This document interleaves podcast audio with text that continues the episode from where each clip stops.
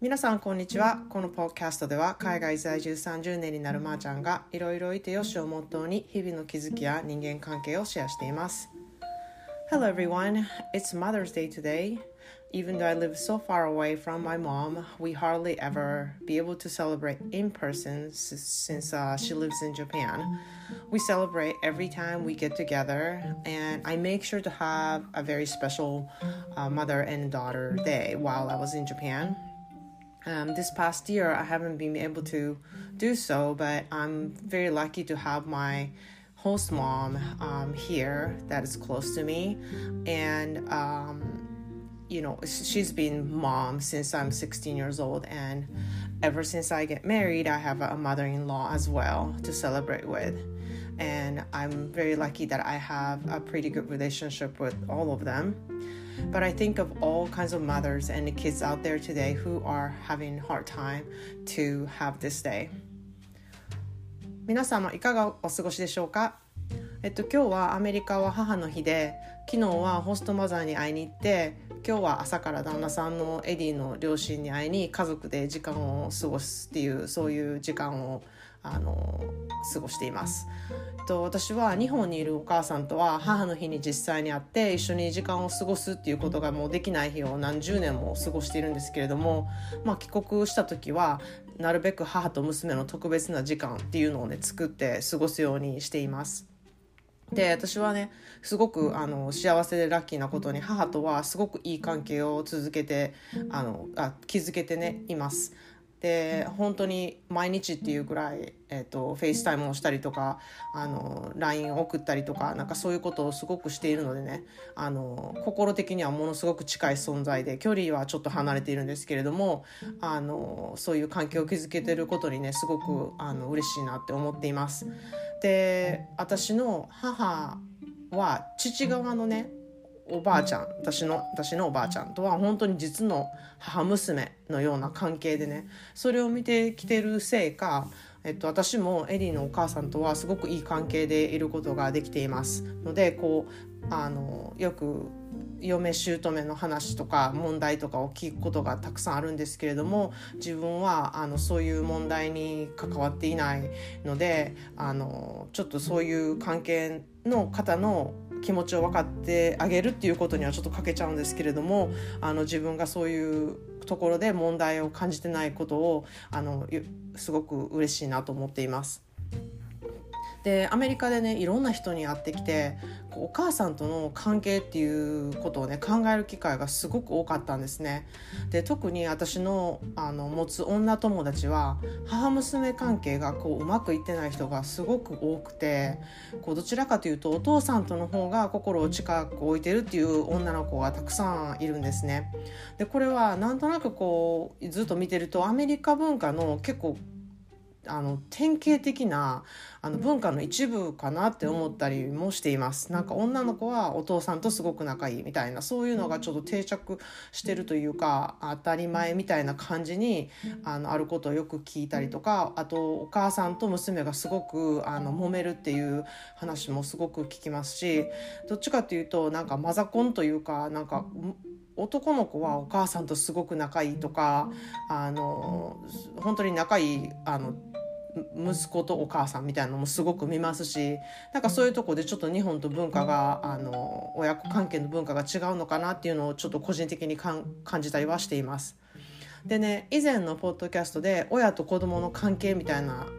ね、話をしたんですけれどもこうただの肉体でねつながっているだけで魂はみんなそれぞれ一つ一つつながっててこうあ一つ一つ違ってて誰とつながっているわけでもなくこう一個の子としたあのものだっていうことを話したんですけれどもなんかそういうふうにやっぱり思ってない人はあの親との関係はあの親なんだからいい関係でいけないといけないとかもう母と子は固い絆で結ばれているのが当たり前なんだとか結ばれていないといけないとかいうそういう固定観念からね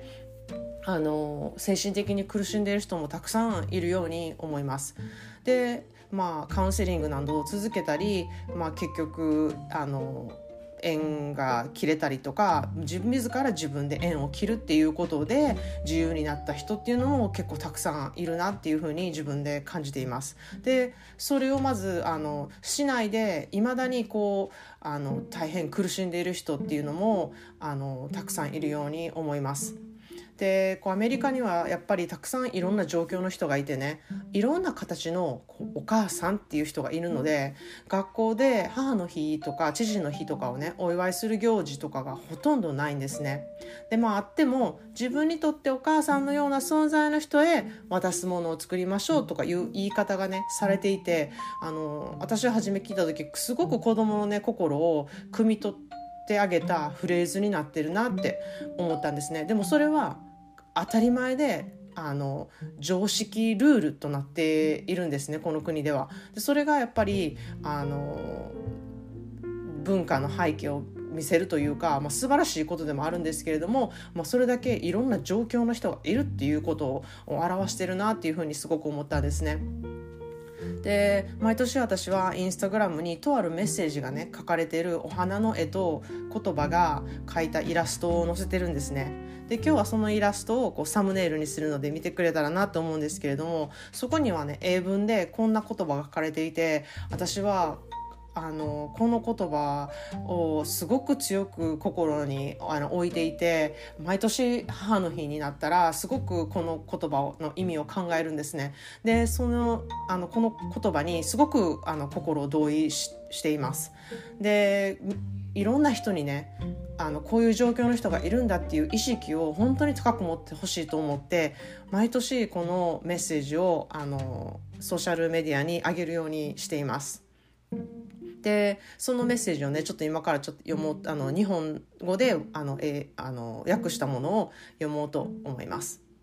母の日それは子供をいろんな形で亡くしたお母さんたちがいると知ること